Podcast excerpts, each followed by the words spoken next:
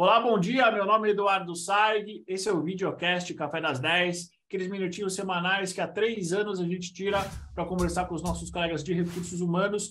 Hoje eu vou conversar com uma convidada que veio aqui ano passado, Thaís Loureiro, sobre um assunto que eu achei tão interessante, mas tão interessante, que eu resgatei ela de novo para ela conversar com a gente sobre o que tem de novo nos programas de liderança.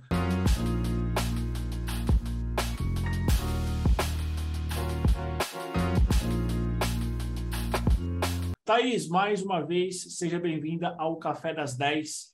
Como você está? Tudo bem por aqui, Du. Obrigada mais uma vez aí pelo convite, pela parceria. Um bom dia para todo mundo que vai nos ouvir. É um prazer estar aqui com vocês de novo. Thaís, para quem não te conhece, para quem está vendo você pela primeira vez, quem é a Thaís no mercado de RH?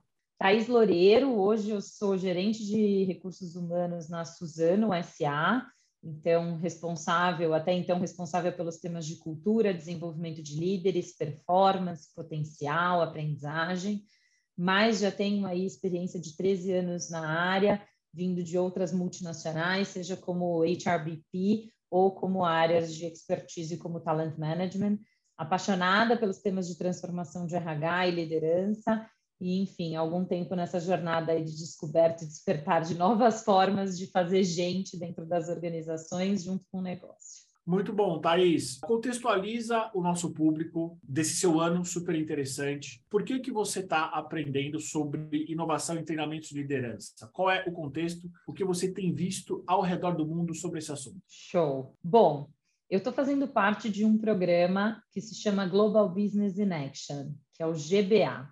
Esse foi um programa que eu liderei a construção junto com outras pessoas dentro da Suzano e que tem por objetivo repensar as formas de acelerar a carreira de executivos que a gente considere que são potenciais dentro da nossa organização. Então, usualmente, Du, é bem comum a gente ver as organizações é, reconhecerem pessoas que é, possivelmente sucederão cadeiras estratégicas dentro das companhias com programas de aceleração de carreira. Pode ser enviando para um MIT para fazer um MBA de um ano, pode ser para fazer um MBA de dois anos, cursos internacionais, programas executivos, e, claro, sempre com um determinado investimento e a pessoa sai um pouco de cena da sua posição para que ela possa estudar, se desenvolver e assim voltar melhor com mais repertório para sua cadeira. É, esse é um caminho virtuoso que funciona, mas ao olhar para ele, para a nova geração, talvez ele não seja o único caminho possível.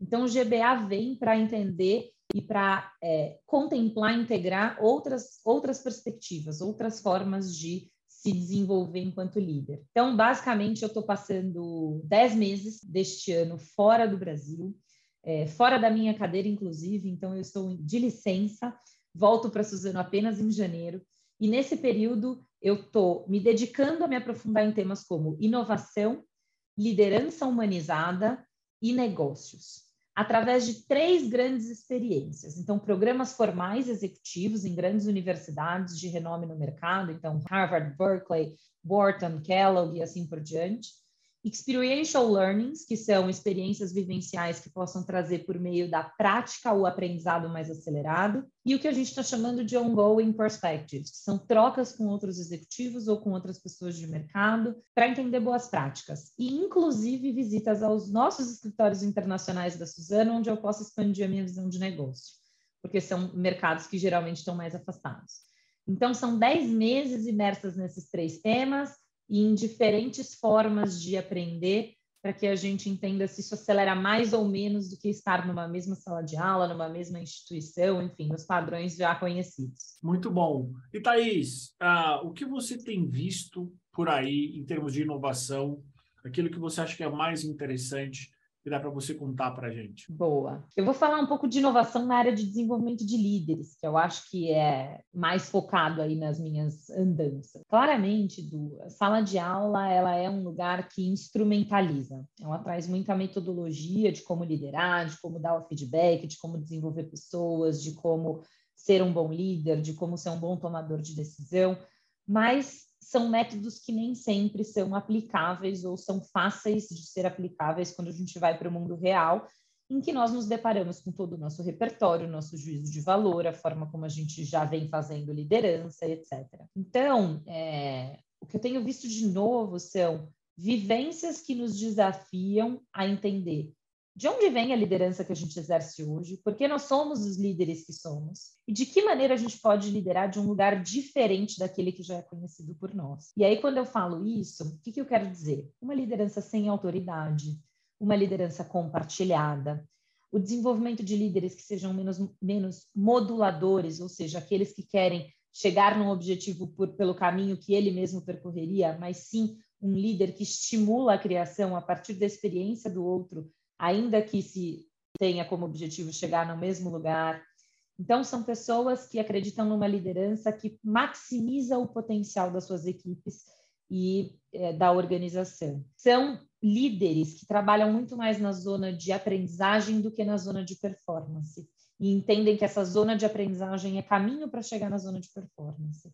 Então, é uma mudança de mindset, perspectiva na forma de liderar e na forma de estar dentro das organizações, conduzindo os times e os espaços que nos são dados como responsabilidade.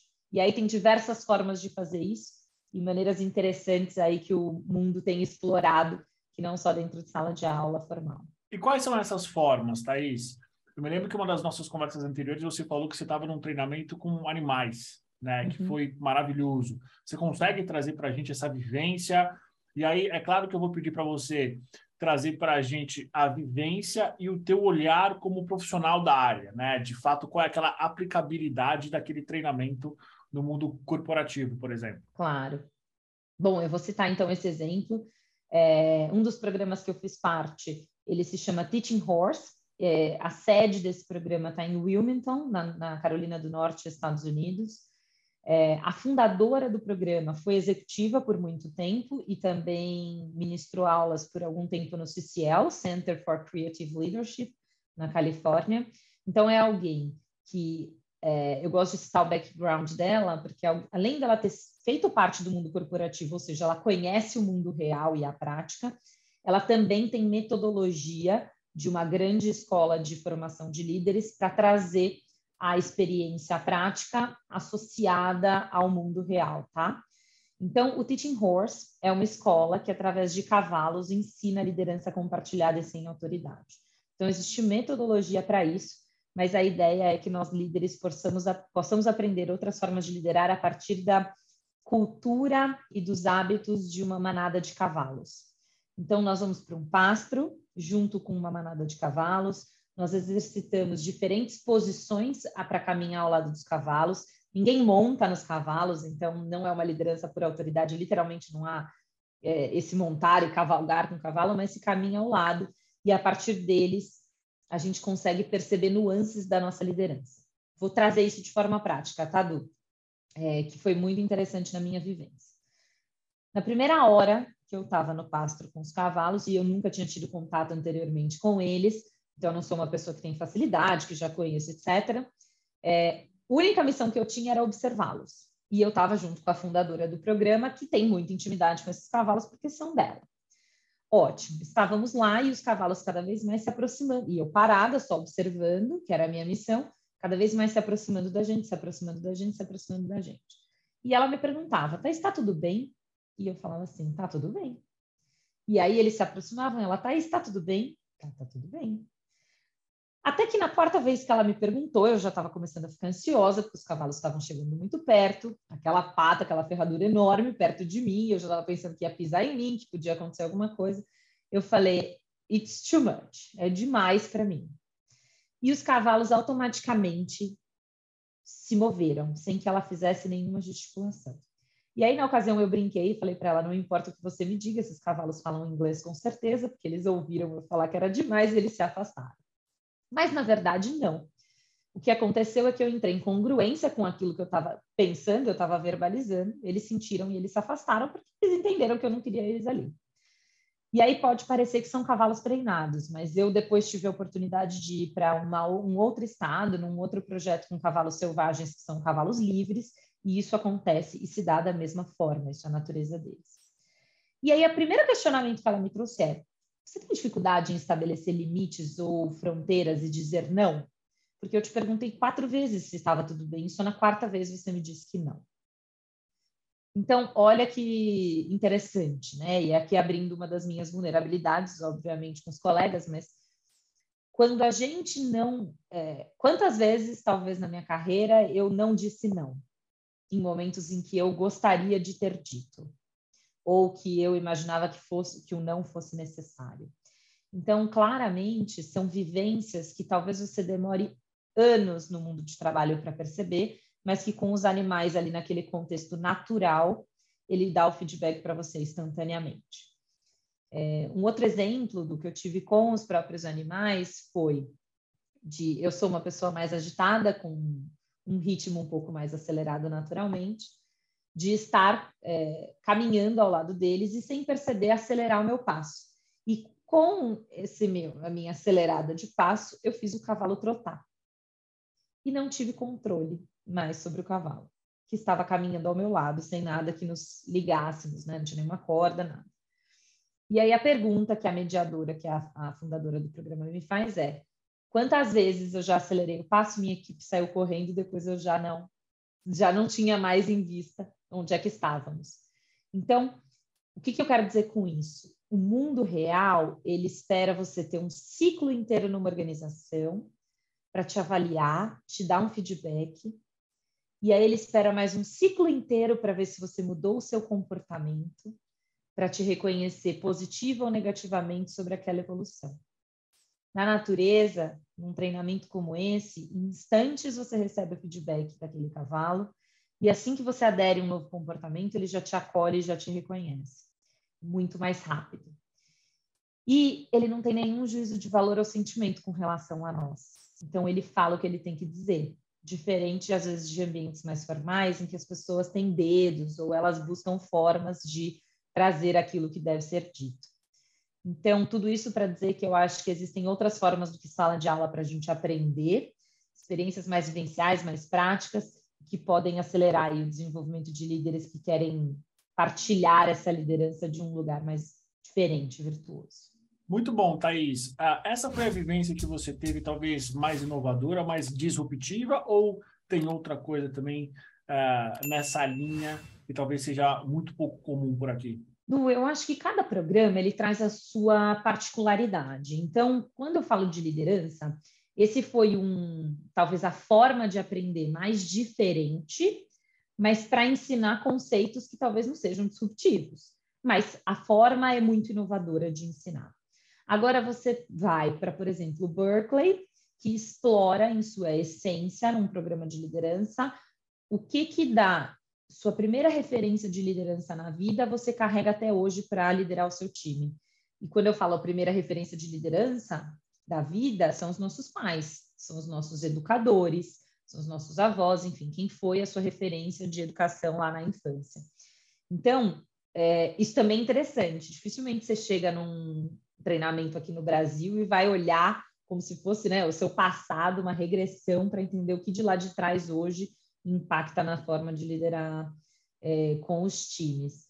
Ou você vai para um CCL, Center for Creative Leadership, e eles simulam um ambiente profissional e te dão um cargo maior do que o seu para que você exerça ali, sem nenhuma barreira e regras, uma nova posição e eles te mostram que, mesmo diante de um contexto seguro e não controlado, você exerce a mesma liderança que você exerce na sua organização e te ajudam a construir o que, que mais pode ser, né, além da realidade já conhecida.